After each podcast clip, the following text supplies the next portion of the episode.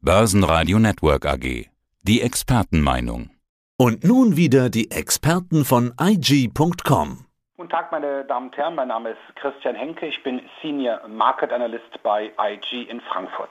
Die ganze Woche über schienen die Anleger eher in Kauflaune zu sein. Jetzt zu Wochenschluss, wir sprechen gerade Freitagnachmittag, sind die Börsen etwas rückläufig. Gängigerweise nennt man Zinssorgen als Grund.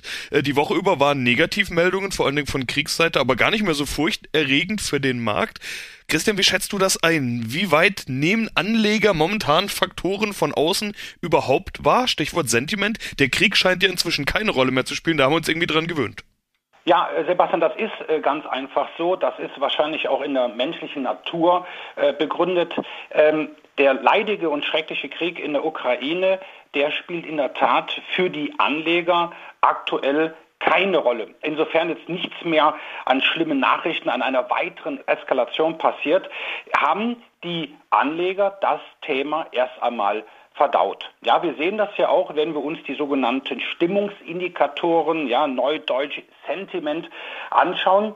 Die Angst ist gewichen. Ja, das heißt also, die Anleger haben vor den Belastungsfaktoren, die uns ja in den letzten Wochen und Monaten ja ständig bewegt haben, also Ukraine-Krieg, aber auch die Zinswende, die haben jetzt äh, letztendlich erstmal ihren Schrecken verloren.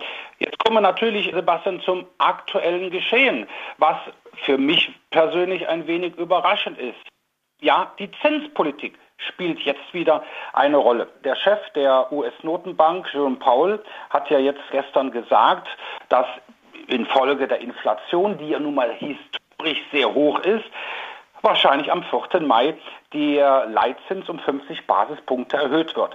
So, das ist vor Wochen wäre das natürlich schon auch eine sehr massive schlechte Nachricht gewesen. Ist es, wie wir auch jetzt am Freitag sehen, auch, aber letztendlich ein wenig überraschend, weil gerade dieser Zinsschritt für den 4. Mai, da trifft sich die US-Notenbank, naja, das ist im Grunde eigentlich ein alter Hut, das ist bekannt.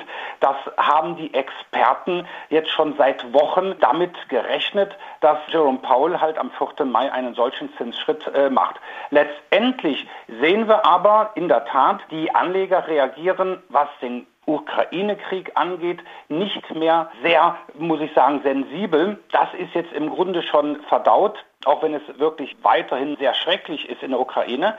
Die Zinswende, das ist jetzt nochmal so ein bisschen zurückgekommen. Es gibt natürlich auch Marktbeobachter, da schließe ich mich an, die ganz einfach sagen, ja, das sind eigentlich heute nochmal so richtige Kurse, um einzusteigen. Die Frage ist, wo soll man einsteigen? Denn bei den einzelnen Unternehmen, da sieht man ja, dass da sehr wohl auf den Krieg reagiert wird. Also die Firmen selbst. Rückzug aus Russland für die meisten, wenn auch nicht alle, äh, zum Teil recht hohe Abschreibungen. Auch das ist ein Thema, was man jetzt während der Berichtssaison hier und da sogar jetzt schon gesehen hat, obwohl die Berichtssaison erst losgeht. Äh, wie sehr könnte dieser Krieg die Wirtschaft und damit auch die Unternehmen direkt treffen? Ja gut, das ist, glaube ich, ein weitaus wichtigeres oder interessanteres Thema. Wie sind jetzt die Folgen des Krieges? Ne, wie du schon gesagt hast, es sind ja schon zahlreiche Unternehmen wie beispielsweise der Ölkonzern Shell, der auch etliche Milliarden abgeschrieben hat. Das heißt, das Russlandgeschäft. Auch andere Unternehmen haben ganz einfach gesagt, wir beenden unsere Geschäftsaktivitäten in, in Russland. Das sind natürlich Abschreibungen, die natürlich letztendlich temporär sich äh, jetzt in den Quartalszahlen nicht nur in diesem, vielleicht eher in den, in den nächsten bemerkbar machen. Aber die zentrale Frage, Sebastian, ist ja, wie wirkt sich grundsätzlich der Krieg oder die Folgen daraus halt auf die Wirtschaft aus. Und um es mal vorwegzunehmen, da machen natürlich jetzt hier zwei unschöne Worte so in den letzten Wochen die Runde. Das ist einmal die Stagflation und einmal die Rezession. Jo, das sind keine schönen Themen, verbunden natürlich mit Inflation, also vor allen Dingen die Energiepreise steigen, Rezession plus Inflation gleich Stagflation, beziehungsweise neuerdings hört man sogar von Rezflation, also nicht nur Nullwachstum bei Inflation, sondern sogar schrumpfende Wirtschaft bei Inflation. Wie ist denn dein Szenario? Naja, im Grunde ist es eigentlich so, dass wenn wir jetzt über diese Konjunktur Phasen jetzt reden, muss man natürlich sagen, Auslöser ist ja, wie du schon gesagt hast, die Inflation. So, jetzt natürlich stellt sich die Frage, was bekommen wir oder könnten wir bekommen? Ich möchte also noch im Konjunktiv sprechen, weil natürlich die Notenbanken weltweit ja aktuell noch mit Ausnahme der Europäischen Zentralbank, doch hier schon etwas entgegenwirken, indem sie ganz einfach die Zinsen erhöhen. So, was kriegen wir jetzt also? Kriegen wir eine Stagflation oder eine Rezession? Stagflation, wenn wir uns jetzt auch natürlich die Frage stellen, was hat das denn für Auswirkungen für die Zuhörerinnen und Zuhörer, also für die Anleger? Muss man ganz einfach sagen, dass die Stagflation natürlich die schlimmsten Auswirkungen, das wäre das Worst-Case-Szenario für die Anleger, weil ganz einfach bei einer Stagflation alle drei wichtigen Vermögensklassen, die sogenannten Assetklassen, also Aktien, Rohstoffe, aber auch Anleihen davon betroffen wären. Ne, Stagflation bedeutet also, die Wirtschaft lahmt, die Preise sind hoch. Ja, dann kann man sich vorstellen, da werden auch bestimmte Anschaffungen, ein neues Auto und so weiter nach hinten geschoben. Dann haben wir die Rezession, das heißt also die Wirtschaft schrumpft. Ja, das wäre natürlich, wenn jetzt weniger produziert, also beziehungsweise produziert und weniger nachgefragt, da kann man sich natürlich vorstellen, wenn weniger nachgefragt wird, leiden die Unternehmen, die Aktiengesellschaften darunter. Und wenn ich weniger produziere, brauche ich auch weniger Rohstoffe. Also der Rohstoffmarkt würde das auch zu spüren bekommen. Einziger Gewinner, einziger Profitär wären dann die Anleihen als sicherer Hafen. Aber in diesem Umfeld kann es dann überhaupt zu diesen schon erwähnten Zinssteigerungen kommen in der Form? Ist dann nicht viel mehr zu erwarten, dass die Notenbank ja vielleicht doch das Ganze nochmal überdenkt? So will ich es jetzt vielleicht mal vorsichtig formulieren. Also die Inflation kann die Notenbank an sich ja nicht stoppen. Was sie tun kann, ist die Wirtschaft bremsen. Und das kann aber in einem Zustand, wo wir über Rezflation, Stagflation, Rezession und so weiter sprechen, kann die Notenbank ja nicht das Ziel haben, die Wirtschaft zu stoppen. Naja, in erster Linie, also das Ziel der EZB ist ja im Grunde eigentlich die Preisstabilität. So, jetzt stellt sich natürlich die Frage, was ist das größere Übel?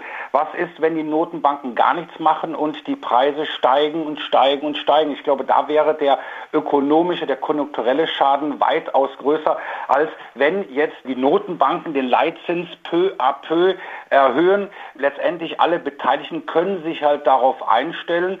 Auch letztendlich die Börsianer. Also das ist im Grunde ja dann keine allzu große Überraschung. Es ist jetzt ja schon im Grunde eigentlich so klar, dass die US-Notenbank Fed am 4. Mai den Leitzins um 50 Basispunkte erhöhen wird. Genauso wie das wohl auch Mitte Juni, am 15. Juni auch erfolgen wird. So, das heißt, wir werden, wir wissen, die Federal Reserve wird in diesem Jahr, in den letzten verbleibenden Sitzungen, den Leitzins weiter erhöhen. Ja, man sagt ja auch so ungefähr, der Leitzins in den Vereinigten Staaten kann schon so zwischen 2,5 und 3 Prozent dann liegen. Das ist natürlich viel, aber da kann der Anleger ja letztendlich drauf reagieren. Weitaus schlimmer wären aber, glaube ich, dann die Folgen, wenn die Notenbanken gar nichts machen und sagen, wir lassen die Preise laufen. Wir wollen mit Leitzinserhöhungen letztendlich letztendlich der Wirtschaft nicht schaden. Aber ich glaube, dass der Schaden aus den Leitzinserhöhungen halt weitaus geringer wäre. Was bedeutet das jetzt alles für die Börsen? Beziehungsweise du hast ja schon gesagt, man kann sich als Börsianer darauf einstellen. Wie kann man sich denn positionieren in einem solchen Umfeld? Nein, es ist im Grunde eigentlich so, dass der Anleger natürlich jetzt hier genau mal hinschauen sollte, vor allem welche Aktiensektoren performen oder entwickeln sich aktuell. So in einer Stagflation bedeutet das, dass der Gesamtaktienmarkt ja nicht unbedingt gefragt wird, aber auch bei einer Rezession, bei der Stagflation, aber auch bei einer Inflation sieht man ganz schön, dass wir einige Sektoren haben, die davon profitieren, beziehungsweise deren Aktien. Und das sind, und das haben wir auch zuletzt in den letzten Wochen gesehen, das sind Aktien aus den Bereichen Pharma, also Gesundheit, dann Aktien aus den Bereichen Energie, ja, Öl, Gas, war natürlich jetzt auch der Auslöser für die Inflation und Konsumaktien. Gerade bei einer Stagflation Das heißt also wirklich, wenn auch jetzt hier die nicht nur die Produktion, sondern auch die Nachfrage äh, letztendlich zurück, rückläufig ist, werden trotzdem die Konsumenten, also wir, Sebastian, trotzdem bestimmte Sachen des Lebens weiterhin brauchen. Das heißt also Konsumaktien sind dann weiterhin gefragt. Wie gesagt, auch Ölaktien, natürlich abhängig auch vom Ölpreis, aber da ist Gottlob jetzt auf einem sehr hohen Niveau. Das heißt, die Ölkonzerne verdienen momentan ganz gut. Und wie gesagt, was wir auch in den letzten Wochen gesehen haben, eine GlaxoSmithKline, eine Bayer, deutsche Bayer-Aktie. Das sind Aktien, die auch zuletzt sehr gestiegen sind. Aber auch, muss man sagen, auch ein sehr defensiver Titel ist auch gerade, wenn jetzt die Zinsen steigen, das sind aktuell auch die Telekommunikationsaktien. Christian, vielen Dank für deine Einschätzungen. Sehr gerne. Das war der Podcast von IG. Börsenradio Network AG. Das Börsenradio für Broker.